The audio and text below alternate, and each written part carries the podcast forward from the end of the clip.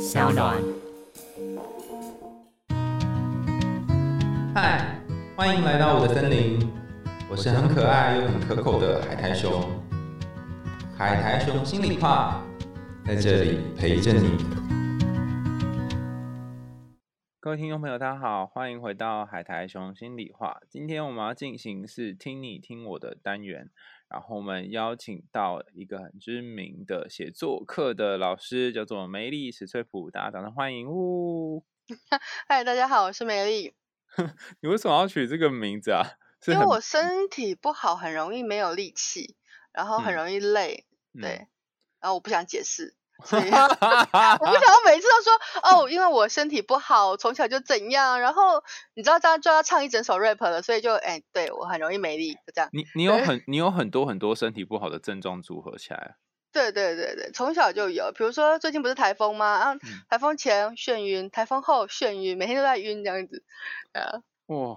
我之前有听人家说，就是那个身体上面如果有很多症状，可能是身心上面的失调，所以有一些情绪就会藏在你身体的各个不同部位。这个有有这样的说法，但是不过呃，如果说真的情绪藏在你身上的话，那可能有一个更严重的状况了。我这个嗯是先天失调，后天又哎，就又有是各种疾病没完病没了，对 对，嗯，因为我看看你的书哈，你最近出了一本新书，是写吧，为了抵达自己，它是再版嗯的书吗？对，它是第二版，但是大概有九成的内容我都重写。对，因为我怎么感觉跟你一开始里面描述第一版又有点不一样，所以这本主要是要跟他讲什么呢？其实是这样子，我出第一版的时候，其实那时候有过恐慌症跟算是躁症。嗯你知道我的医生呢是这样说啦，躁症的时候就觉得自己天下无敌，什么事都做得到；然后嗯郁症的时候就觉得自己什么都不是，一无是处，有没有？嗯然后在第一本的时候，我是写了一些我带课程的事情，因为我其实不是那种呃学历很高或者读比如专门科系之类的，我其实大学都没有读完。但嗯是这样子的我在遇到人生的一些挫折或周折的时候，我进入了写作这个行列，然后。一开始是写言情小说嘛，后来因为很多原因，然后不得不转换跑道，然后我就开始教写作课。那招这个写作课，其实我是更偏向心灵的，不是像像作文那种课程，而是说嗯你怎么去了解你为什么会这样或为什么会那样，跟你怎么去解决你现在这一个情绪问题。所以嗯第一版的时候是只有赵正的我，对，赵正的我挥挥手这样，然后到过了十年，就这样过了十年，我课也教了十几年，然后从面对面的课程到线上的课程，就是函授课啊，或者说线上用用 message 上课这样子，我我这样嗯做了十年，然后。呃，经过了很多事情，这时候郁症的我登场了，对，嗯 所以这一本书有我为什么躁症，跟我为什么郁症，跟我我怎么搞定他们的过程，这样子。哦，哎，你讲到这很重要，因为其实第一个是躁郁症的盛行率其实没有大家想象高，我记得应该是在嗯十趴以下，所以大家嗯很多人都说那个什么哦，我有躁郁症，说 大部分都是假的哈、就是对他们有一点点觉得自己就是低潮，就说我忧郁症了，然后我就想说你在讲什么？对，而且大家会以为躁症的躁是那个很容易生气，但不是，很容易生气也是忧郁症的一种，但它不叫做躁郁症，是那个你刚刚讲那种天下无敌，觉得可以买很多东西或做很多事，这才是躁呃，对症的。对对对对，那因为我遇过也虽然很少，但我因为我工作关系也遇过一些躁郁症的病患，他们最痛苦嗯的就是那种、其实天下无敌的状况掉落到什么都不行，这个过程其实是最痛苦的。对，其实我一开始的时候，因为我之前是没有郁症的，然后医生说，哎，这样听起来你好像完全没有郁症哎，我还蛮高兴的，你知道？然嗯后直到他跑出来的时候，你就会发现什么叫做你你被一个大石头，然后从山顶上拖到那个山谷底下的感觉，就是啪啦啪啦滚下去，你根本没有办法控制你自己。其实躁郁症所谓的真正到生病这个阶段，是你真的没有办法控制自己的想法，你可能上一刻就是 OK 的，我做得到，我已经做好一大堆很棒的计划，事实上也真的可以做得很棒，但是在执行之前，你就会先遇到预症，你知道吗？就你就会先滚下来，好像说怎么办？真的可以吗？我真的做得到吗？这样子会会一直这样子来回摆荡，所以痛苦的部分是这里这样子。嗯对，其实躁郁症的这个症状跟忧郁症一样哈，但是它更有更多明显的一些大脑还有这个生理上面的基础，所以就像梅丽讲的，它很难说我想开或怎样就好，因为它真的不是你可以控制的。不过我也很想知道，就是说之前有很多忧郁症的来宾来过我们节目分享他们情况，但是躁郁症又更辛苦，因为它有这个起伏不同的状况。那你后来其实书里面好像点到一点点而已。你是怎么样跟这个起伏的自己相处啊？其实我后来有利用这件事情哦。利用是怎么回事？利用哦，对，因为到这个时候你就是很兴奋，然后你对很多事情都会有哦，对吧？这个我懂啊，这个我可以做得到啊。然后我刚开始躁症，它像是很严重、很强烈的亢奋，它其实生理反应是很接近的。所以当你很亢奋，觉得可以自己可以做到很多事情的时候，就做一些事情，让自己去投入其中。我是有试过，我发现说，如果同时需要用眼睛跟手的事情，特别容易让人陷入专注的状态。就你可以专注一段时间，然后如果你是躁症的话，我那时候。因为我本来就很喜欢各种东西，我的兴趣很广泛，而且我三分钟热度非常的严重。人家三分钟，人家三分钟，我三分钟热度会轮，你知道吗？我每呃过一个一个月，我现在想要下一站，然后我就一直换，一直换，一直换，它还会轮回来。所以我那时候想说，既然躁症，我本来身体体力就很差，可是躁症可以让我很想要做事情，我就在这个时候呢，做手做，做法簪，做有的没有的，我就趁这个时候做这种事情，会做一些计划。很有趣哦，因为造证的时候你很亢奋嘛，然后你的脑筋会转得非常非常的快，所以可以做出很多很有趣的计划。然后那些计划留着，它有一些派上用场，就很方便这样子。所以我有利用这一块。然后预证的部分比较，嗯，哎，等等等等等等，等一下，我插话问一下，因为我在课本上念的哈，但虽然课本不一定符合某个病患，课本上念到是说，哎，造证的时候你做的计划通常都太夸张，所以都无法实行，是真的吗？这种你要看他是不是有个狮子坐在那里的。如果 如果他后面。是金牛座、摩羯座，那这应该不是这样子，会跳过我如何做到这件事情，直接到啊那个那个大大可以做成这样子，或那个大师可以做，那我也可以，那就是会忽略掉中间这一段。那所以要看你平常的努力啊，如果你平常努力去做一些基础的话，去帮自己盖梯子的话，你是可以到那边的。但是哦，对，就是先做起来放。那有时候，比如说我做起来就要我未必是自己要用的。啊，我整理过一个起来之后，我是会给别人，或者说给我另一半他们去使用，我觉得这是很方便的事情，这样子。嗯，对。那在郁症的部分呢？郁症部分啊，诶，郁症部分最难过就是。我为什么无法控制自己的情绪呢？为什么我没有办法理智呢？我一直以为自己可以非常理智，非常就是怎么样怎么样。其实说真的，很多躁郁症他们的状态是他们一直期待自己是一个理智跟清醒的人。那当你的身体反应无法，就是你无法控制它的时候，你越想要理智，就会一直去压自己。然后越压抑就越痛苦，没错。然后所以不是因为不理智，是因为太理智了。然后所以就就是像我以前呢，大概十几岁吧，因为我国中毕业出社会了嘛，所以我大概十几岁还不到十八岁，我就胃烂掉了，我就十二指肠跟胃都烂掉了。然后所以那时候我不知道这是压力造成的，嗯。然后直到他们反击了我这样子，对，就是 痛了，不舒服了，所以他会有一些情绪的回马枪，然后一直被打到，你知道吗？嗯。然后刚开始很不能接受。凭什么啊？我这么理智，对不对？我这么理性，对不对？我都想好了，那为什么我还会被我自己的情绪攻击呢？后来才发现，no no no，一开始就错了，不是压下去说我没有这个情绪，或者说应该没有吧，我不在乎这件事，而是说，那我有这个感觉是正常的，就是会有，正常人都会有，要去理解这个部分，这样子。好，就这样子哦，这样就好了吗？这样子，这样就好了。这样，因为很多人他是就是你要先知道你为什么会这样想。跟你为什么会这样做，对不对？那你要往回推。那我会这样，是因为我一直在写日记，我一直在跟我自己讨论很多事情，就是说这个事情要怎么做，或这事情可以怎么样，什么之类的。那抑郁症最糟糕的状况是很很沮丧、很不舒服嘛。但是因为我是一个非常容易入戏的人，所以我会善用这个部分，我就去看小说，我一天可以看八十万字到一百万字。哇，好强哦！对，就这样躺在床上看了几年小说，然后因为我以前写作的时候最担心就是，哎呀，我好像剧情不够强嘛，所以我就趁这个时间去补很大量的剧情。所以要看你怎么用它嘛。你被躁郁症支配，OK，可是你也可以反过来支配它呀，就是利用利用你躁症的时候多做一点事情，利用你郁症的时候去做一些很废的事情，比如追个剧啊或什么的。你讲到两点蛮好，第一个就是我也很常建议我的个案说，你可以用写日记或是用录音的方式，尤其在你有很多情绪的时候。然后另外一个我也觉得很酷，就是我有一个跟你就是症状很像的作家朋友，我觉得我家的书已经很多，家书大概有几几百本吧，但他的书是我三四倍之多，可以开图书馆，这不是正常的吗？那 你说正常，但然后而且他一次都会买几百本哦，他不是一次买一两本，他是买几百。然后后来我就知道，因为他也是写小说，然后他就。就说他是会去参考，他是真的会看那些书。我说怎么可能，我这辈子都看不完。就原来这么好。对，就是很有趣。而且比如说看书，我因为我们家之前有做过二手书店，所以书一直都是非常多的。就是我们家的书都是千本起跳的，所以说几百本或几十本，我会觉得嗯。好像只有一点点而已。因为我之前也嗯读过一些国外文献，就是说，哎，对躁郁症的这个夫妻啊，很容易。假如太太是躁郁症，那先生就很容易跟太太离婚。假设这样，那呃，你的嗯外子是怎么样跟你的躁郁症相处呢？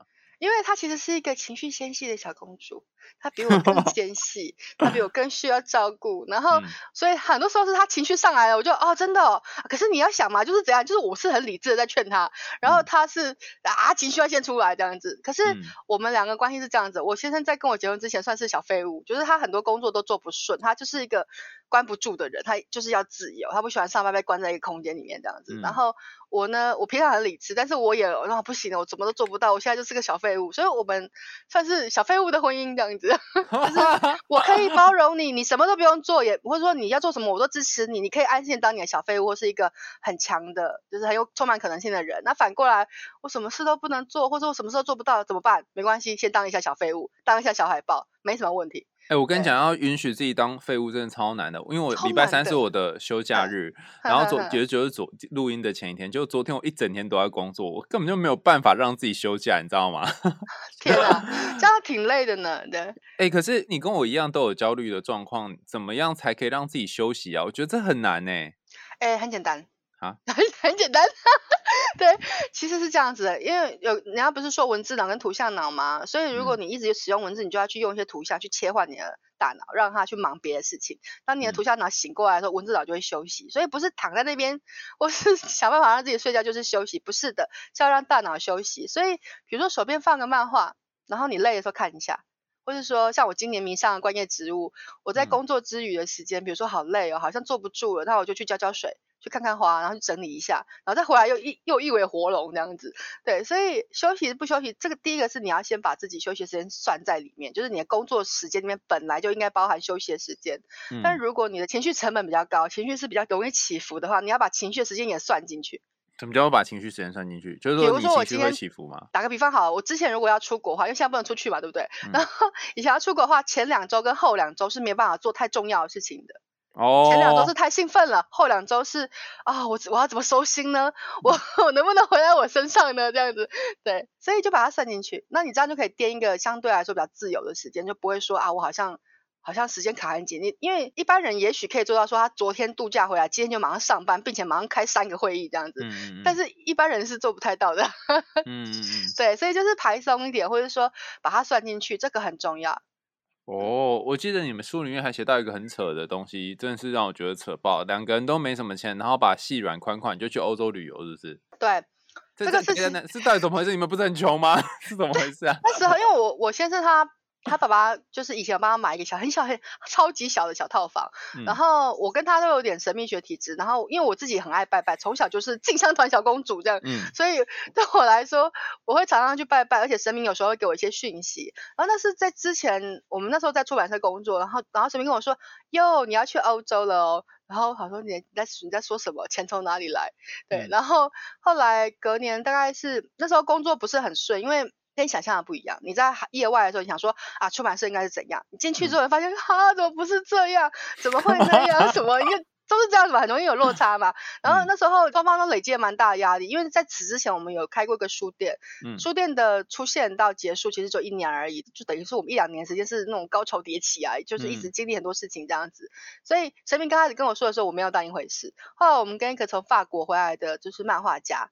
然嗯后见了面，然后我们聊了一些欧洲的事情。我先就突然噔噔，哎，我们要不要去欧洲？因为觉得很多事情都一方面是压力很大，另外一方面是你开了一个店，大家觉得你成功了，你收摊的时候，你把店收起来的时候，我们是不是失败了，无法再起来了？我们是不是做错了？这个感觉会一直残留在内心的，就是残残留在自己的身上，然后就会觉得说。一直没有办法从那种泥淖中逃出来，你知道吗？就一嗯直会一直反反复反反复复的质问自己说，我是不是错了？我是不是失败了？别人怎么看我这样子？所以后来我们想说，好，我们想去欧洲，没有钱，那就想办法赚钱，这是第一点。那第二点是，可是我们如果去欧洲，房贷马上就付不出来了，房子就会被拍掉。嗯，我们曾经因为房子要被拍掉，为了把房子救回来，拼命的去工作。其实嗯我会开写写作课，第一个原因就是因为房贷付不出来，房租嗯付不出来，赶快找点事情做，赶快找点事情赚钱。我们是每一次都是这样被推退一步，然后到下一个。生命的压力是一个出口。没错，它会开发你的的各种可能性，就是你总是得想办法呀。然后那时候我就去问神明，我说房子可以卖掉吗？他说可以。我说那一月可以卖掉吗？然后他说可以。就过了一月还是没有哎。可是呢，什么叫做什么叫做一月可以卖掉吗？那时候是那时候刚好是国历的，就是一月一月上一月上一月的时候可不可以把房卖掉？对对，我去，然后我连找哪个中介都问那个神明啊，他说 OK 这个可以。然后他说一月就国历一月过完没事，但是农历的一月过完，我们大概比如说晚上七点好了，晚上七点接到房客的电话说他已经找到新房子要搬了，然后晚上八点就收到中介说房子卖掉了。在农历一月没有错，冥冥之中，但你也太夸张了吧？你就把钱这样款款就去了。要是我就好不容易卖了房子，我没地方住，我都不知道怎么办了。问题是那时候更想要逃离的是痛苦啊，想要逃离那种窒息的感觉。有时候，嗯，可能北部的人会对这件事情特别感觉到强烈，就是说你要没地方可以去，除非你去东部，可是去东部又没有什么有趣的事情，就是只有海啊。但如果你不是对海真的非常有执念，或是很想要干嘛的话，只是一个美景，它你无法干嘛的。但我们那时候很想要，就是跳脱出原本的思维模式什么的，所以就去欧洲。嗯，就真的去欧洲，就是好。现在想想还是蛮疯的，真的。对。嗯。那然后去完欧洲之后回来，不是就什么都没有了吗？钱也花光了，不是吗？没有要花光啊，但是大概沉淀了半年吧。然后认识的朋友都觉得你们两个是不是要搞什么啊？是不是搞什么大的啊？我就哈什么没有啊？我们就是好吧。也不可能搬到国外去啊，还是喜欢台湾啊，还是要回来啊？对啊，然后呃休息了大半年之后，突然间有一天，也是神明跟我讲，他说：“哎，你要不要开书店啊？开吧，开吧，这样子。”然后我想说。你在说什么？对，然后 后来就过了吗？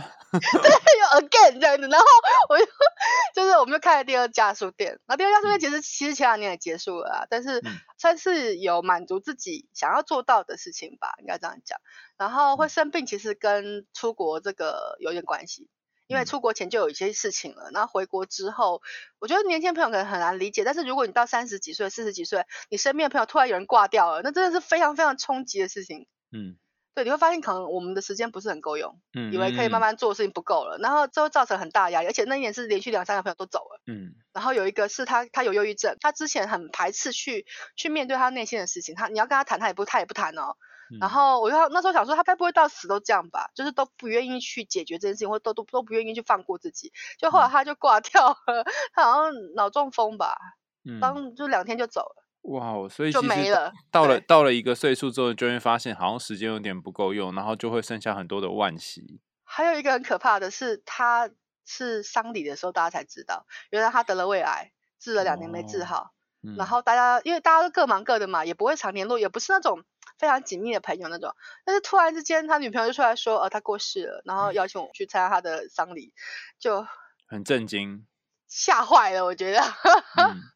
对我那时候会生病，有一个很大原因，是因为我的原生家庭带给我的一些影响，让我觉得我应该要证明自己是有用的。我希望我自己帮得上别人，我我甚至不不自觉的，就是我家人是这样对我嘛，他们会希望我负起责任。当我不能负起责任的时候，他们就会生气。但是很多事情的责任其实不在我，就包含说别人的人生是只有他能决定，别人的情绪是只有他能改变。我们不可能去帮别人情绪，就是担负责任，不可能说哦，好，我今天完全为了你这一个焦虑，或者为了你这个痛苦去负责，不可能的。但那时候我不是，我不知道原来要分开，我也不知道说原来我我的自己的利基点是有点歪掉，我有点过于以以对方作为自己的责任。那对方不能改的时候，我比他更痛苦，你知道吗？就是我帮你想尽办法，我也一直在一直在陪你，一直在一直在可能在哄你或什么之类的。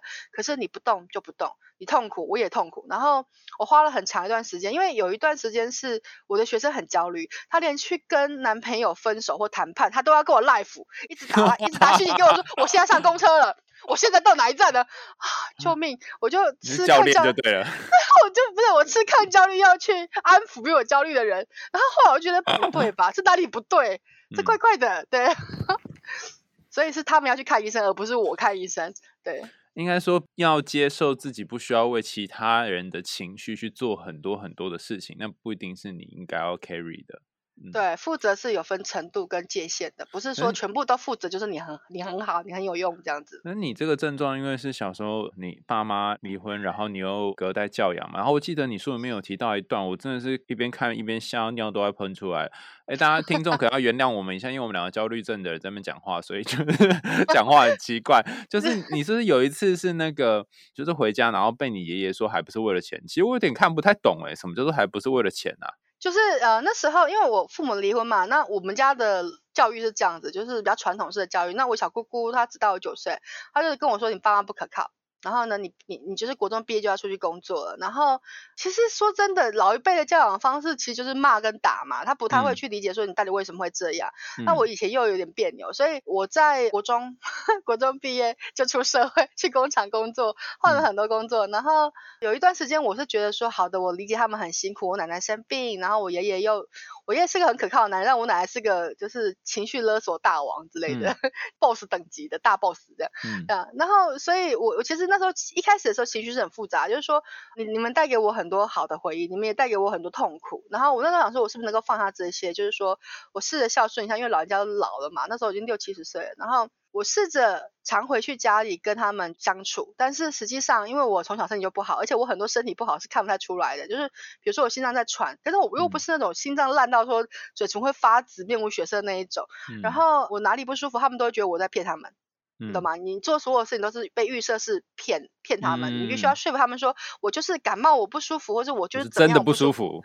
对他们不接受这样子的事情，因为他们没有，你知道吗？从来不在身边的人很很少理解说什么，你怎么又感冒了？只是个台风，你为什么会感冒？你你又没有怎么样，对不对？这种感觉是很痛苦的。那我那时候是曾经有一度想要放下这一些我自己，也许是我脾气的问题，或是我的纠结，我做的不够好的，家人对我不满意的，或是我觉得我好像。可以怎么样的？那那时候我想要回去，我尽可能常常会先见见他们，但是他们就觉得说这个很震惊的状态，是因为它非常像电影的画面。因为我是房间在楼上嘛，然后我下楼上厕所的时候进来，把里面的门拴上，听到他们两个在讲话。嗯，那个时候听到，我奶奶问我爷爷说，我为什么那么常回去？我爷爷说还不是为了要钱，因为我爸是个 loser，然后他也是，就是人生。想要上去的时候就摔下来，就直直的脸朝地摔下来这样子，然后所以他让我家人一再失望，觉得他很不成才，就是怎么样这样子，然后我奶奶就把这个东西迁入到我身上，所以在我奶奶的思思绪当中，应该是我跟我爸是同一种的，我爸跟我妈跟我三个就是赔钱货啊，就是那种 让家里不开心啊，或者说造成家人负担的东西什么之类的，但他明明又重男轻女哦，所以不会骂我爸，但是会骂我，对。可可是你回去也没有拿到钱啊，这句话不合逻辑啊。对，不见得拿得到钱，有时候会给个几百块，有时候没有钱，因为那时候我已经去外面工作了嘛。然后，所以他们会觉得说，我也不知道他那时候是出于什么样的想法这样讲。也许他就是觉得我很很会花钱，物欲很强，所以我总是要钱这样子。那钱是一个蛮重要的东西，很多人的自我肯定跟自我价值常常建立在这一个东西上面。如果说你的家人一直 argue 你，就是你你就是没有赚钱，你就是没有帮家里，你就是没有怎么样，然后。钱就会变成一个我要证明我有自由，我要证明我有能力的东西。嗯，所以这会有两两种结果，一种是变成守财奴嘛，我赚什么都要存下来，我就是很抠；另外一种是说我凭什么不能享受呢？我就是要享受，就是要证明我自己是有那个价值、有那个意义的。所以我是花钱的那一边，而不是省钱的那一边。对对，所以你就知道这是很严重。就是当所有人都可以早上要吃什么都可以啊，或者说呃可以有零钱买，就是零钱买一点饮料或什么，我那时候是完全没有的，我一天就二十块。整个早餐二十块，就是整天的花费这样子。嗯，对对，所以就是很很辛苦其实。然后我每那时候在我国中毕业之前哦，我每一年最开心的就是过年的时候，我有两百块红包，我可以去买一本书，好开心哦。然后就是这样子。我我记得这个你这个经验也一直延续到你后来长大生病比较严重的时候。我记得有一段时间你说你真的是病到快想要死了，然后最濒临快死亡的时候去买了一个彩券，连那时候都买彩券，真的是。不是，我跟你讲，那 我会去拜拜嘛。我先生那时候开店或开做出版社，我都去拜财神庙，我拜了很多财神庙。然后那时候是连续好几个神明都跟我说，哎，你要去买彩券哦，因为之前曾经发生过，哎，你要出国，哦，然后所以你要买彩券就什么会中吗？我好期待哦，这样，然后然后那一年，其实那时候发生了一件事情，就是我们住的那栋大楼有人跳楼。那时候我没有很在意这件事情，但是事后后来发现真的是有有一点影响到这样子，就是可能能量上、气场上不是很好这样。然后那时候神明跟我讲买彩券的时候，我心里想着，哦，难道是我要发财了吗？然后当然不是，是在免疫症大爆发。然后我常常就是你陷进去的时候，其实不是说。哦，我不想负面思考，或者我不想，我不想犹豫，不是这样子的，是我好想逃离这个很痛苦的感觉哦。嗯，我能不能把我大脑里面这些声音关掉啊？我我不想再听那些很不舒服、很痛苦的东西。可是你越不想听，它就一直一直重播，一直重播，然后你就越越痛苦这样子。嗯，对。然后那时候就去买了彩券，然后有中吗？有。因为我很少中，你知道，我通常都中一张，比如说第刮第一张一百块，第二张就赔回去了。所以那时候有一次，就是我从店里要走回我家，我那时候那天真的很不舒服，我整个我觉得我没有办法再承受更多的声音或是更多的什么，然后我脑脑袋里面嗡嗡作响这样。但是走到过马路就就路口嘛。左右两边都有那个彩券行，然后我那时候突然间想起来说，因为我那时候已经觉得很烦了，我把我先生摆脱掉，然后我要走回家，我觉得我就去直接去死了，你知道吧？对，然后在这种状态之中，走到巷口，你不得不去等红绿灯嘛，就想到神明说的彩券行，嗯，我想说好吧，我那时候很好笑，我想说我都要死了，刮个屁彩券，我又不会中，然后另一方面就想说，可是他就叫你刮，你去刮嘛，去刮嘛这样，然后我就去买一张。然后去对面的小七买个饮料，然后坐下来刮它。然后说啊不会中的，就会中五百块。然后 我很少中那么多，我就我就瞬间就笑出来，因为我觉得不会中。嗯，跟我觉得你叫我刮彩券是什么意思啊？就是这种偏财是不太可能的嘛。但是那时候就把前面的思绪全部都打断了。我也是因为这样发现说，原来可以打断呐。原来你在想什么，你在忧郁的时候，他你是可以不用继续这个这个流程的，你可以从那边出来，你可以上岸。你讲的这个真的超好的，因为很多人都我遇过很多朋友都告诉我说，忧郁的朋友他们都告诉我说，他们走走在路口，然后就很希望自己被车撞死，就想象自己被车撞死。那这样会害到别人啊。对，但他因为这样不用自己负那个自己去死的责任嘛。对，而且万一撞不死呢？问题是在这里啊，如果撞了重伤、残废了不死呢？这个风险太高了。对，但是但是你讲到一个很棒，就是说其实有些时候那个念头是可以停下来，你就转移，就是先去做别的事，那个好想死、好想死念头就不见了。比如有的人去打电动，有人去睡觉，就是暂时先做别的事，然后你刮个彩券，哎，好像也跟你想象的不一样，你以为不会中，结果就中了。对，然后我那时候就，我后来就问神明，我就直问他们，你叫我买彩券是这个意思吗？然后神明就说，对啊，对啊，不然呢？哎，可是我记得你会，我在猜你会有这么后来有生病这么辛苦的这个过往，其实是因为跟你妈也很有关系吧？那时候判决不是你妈本来说要带你一起回家，然后后来就没有。对，那时候那时候，因为你知道吗？我我父母就是我从小到大其实见过我父亲的时间很很少，很少见到他。虽然我是跟爸爸这一边的，但是爸爸妈妈都不回来嘛，所以等于说我有记忆，基本上只有在那边看过我妈。那后来我其实是从家里找出了离婚判决书，然后 然后就找我外公外婆，才跟我妈联络上。我现在其实就是在我妈身边，我跟我父亲那边全部都断了。其实长大之后还理解我爸的状态，因为他根本没有办法。就是负起责任的，他自己是自己没办法没办法的，他可能也有一点这种躁郁的倾向，因为他其实人生很多时候的不顺都是在于他的脾气啊。嗯，对。然后我跟父母如果真的要比的话，我会那时候比较恨的是我爸这边，因为你为什么要让我留在老家？然后呃，你的寄人也不是借你下，而是说我奶奶会把她所有的压力跟就是就是她对儿子的不满会发泄在我身上，然后所以我会觉得说好像一个好像一个垃圾桶一直在承受这些东西，然后我还不能拒绝，而且我刚刚说我奶奶是 rap 大王，对不对？她可以五分钟讲一件事情三次，哇，就是一直整天给人 rap，就哦天哪，救命啊！真是轰炸哎，对，嗯，对，所以我后来就是像这几年，我就很我就很喜欢没有任何声音的时候。我觉得好舒服哦，大胆好放松哦，这样子。对，因为其实那个梅丽在书里面有谈到说，那时候判决本来是大家就是说好，我们可以一起回家，她自以为这样就有一个就是完整的家庭了，就没想到奶奶跟爷爷那边就直接把小孩带走，然后妈妈再也没有机会就见见到他。因为那时候才还没上幼稚园吧，前一年吧，那么小小那么小小朋友知道什么？然后法官问我说你要跟谁？我那时候整个很黑，因为一开始被骗了嘛，然后。我那时候真的是是怎怎么讲？那个那个晚上什么都没等到的时候，我真的内心有一种好像很戏剧性的那种决断，觉得说我不要了，你们既然不要我，那我也不要你们了，这样类似像这样。哦，对，嗯，所以你以为你妈不要你，所以你想说，那我也不要她，我先不要了，哼，这样。对我先不要，先先不要就不会受伤嘛，对不对？对对对对我选的不是你选的哦，不是你抛弃我，是我不要你哦。对，嗯，只是后来跟你妈重新核对之后，才知道说那时候她没有机会见到你，就你就被带走这样。对啊。然后其实我我大概十六岁、十七岁的时候找到我妈嘛，然后嗯后面就比较常跟我妈这边在一起。然后可是我跟我家人的状态其实是算是也是还不到二十岁就发生这个事情。我们全家都是那种极端性格，极端嗯性格的人本来就很容易得躁郁，因为本身我们的情绪就很很强烈，两边都很嗯强烈嘛，所嗯以就只要放狠话，嗯我们家的人一定会信，并且一定会听。比如嗯说，好，你不要再找我了，他就真的不会找哦，我也不会找他们，嗯，对就就是这么直接。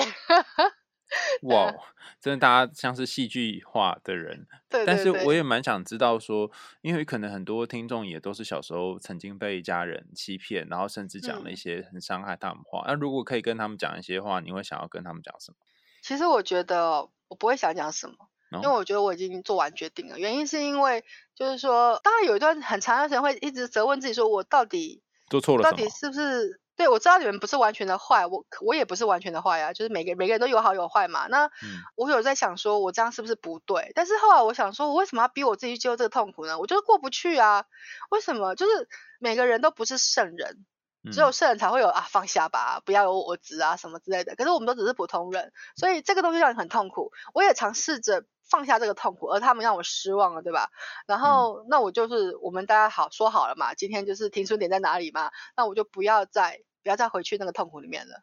嗯，对然后这个哦跟、这个跟阅读还有就是长期在接触一些资讯是有关系的，因为其实在我十几岁的时候还没有网络才刚刚起来而已，那时候，所嗯以那时候更多是包装杂志的东西。你去看到别人故事的时候，想说别人可以从这个痛苦中走出来，那我能不能呢？我能不能放下这个痛苦呢？我能不嗯能不要再自己一直在跟自己就是打架，对，或者说一直在伤害自己。自责跟呃愧疚感是一种很很强烈的伤害，就是你很难放下来这样子。嗯，对，你在书的最后面有写到那个写作三守则：不否定、不限制、不比较。其实它就跟人生，你后面也讲跟人生守则一样嘛。可是，可是对这超级超级难的，尤其可能对跟你有类似症状的，或者有些心理状态不是很稳定的人来说，他就是每天在否定，每天在限制，每天在比较啊。讲说不要做这件事，可是超难的、啊，你是怎么做到的啊、稍微做到一点点就可以了，不用哦全部很实践到底。但当你在否定的时候，因为否定、限制或比较，呃，我听过比较有趣的是从学生那边听来的，比如说他可能刚开始写作，然后他就觉得说，哦，那某某作家好厉害哦，我没办法做到这种事情。然后我想说，你才写几篇啊？对、嗯对，所以有时候第一个你还是可以比较，但你能不能跟自己比较？你能不能不要去跟高手比较？高手会是高手是有原因的嘛，对不对？嗯那不要限制是说，有时候我们会下意识的觉得说，嗯，我应该做不到吧？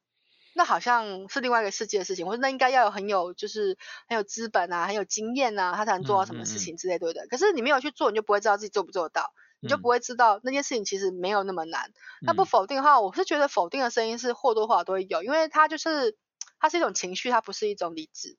但是我嗯们会否定、限制跟比较，是因为这些东西都是情绪，而它被被人当成是理智。嗯对，当你认为它是理智的时候，你会觉得这是这件事情应该是做得到的，应该是要这样做，可是很难啊，因为它其实上是情绪嘛，它就是会用各种方式去试探你，然后去戳你，就是让你觉得说啊，我一定没有那么好，或者我一定怎么样。那我的有一个比较简单的方法是，所有的想法都写下来，好的坏的都写下来，全部都列列表列下来，列下来之后，你再一个一个看，这个情绪对它是存在的，但是它对你有帮助吗？它能够帮到你吗？它让你嗯痛苦吗？这样就可以基础做一个分类的。然后你一次一次去去理解说，哦，这些否定是情绪，是因为我害怕什么事情，所以他才跑出来，或者说嗯是因为我觉得我做我做的还不够。那那你要怎么样做才够呢？嗯。试着用这个方向去想一下就好了。哦，哎、其实我我后来发现啊，你这个方法有一个很好用的地方，就是当你把它都写完之后啊，可能你前面会写好多的否定，好多现在好多比较，好多负面情绪，可是写到后面，说不定就会出现一些不一样的、比较正面的对东西。我在里面有放一个我先生他教学生的东西，叫我超会，就是、我超会可以列个一百条，就是说，好，我超会打翻东西，我超会撞到东西，我超会怎么样？负任何负面东西只要加上我超会，就会变得很好笑。看起来很厉害。看起来很厉害，超厉害，而且你很难写到一百条，但是写到一个程度就开始呃，好像这个也不是缺点吧？对，对，可是可以试试看，这个很好玩。对，有，我昨天的 IG 有请大家写，就没没想到，哎，还大家还能写很多，哎，写很多，我超会，我超会，然后都，我我觉得这已经写到后面，我我我大概写到第十条，我就不知道要写什么了，而且都写负面的，还蛮多的啊。有人说什么我超会自我。反省啊，我超会偷懒，超会睡觉，结果还有人写说我超会帮手机充电。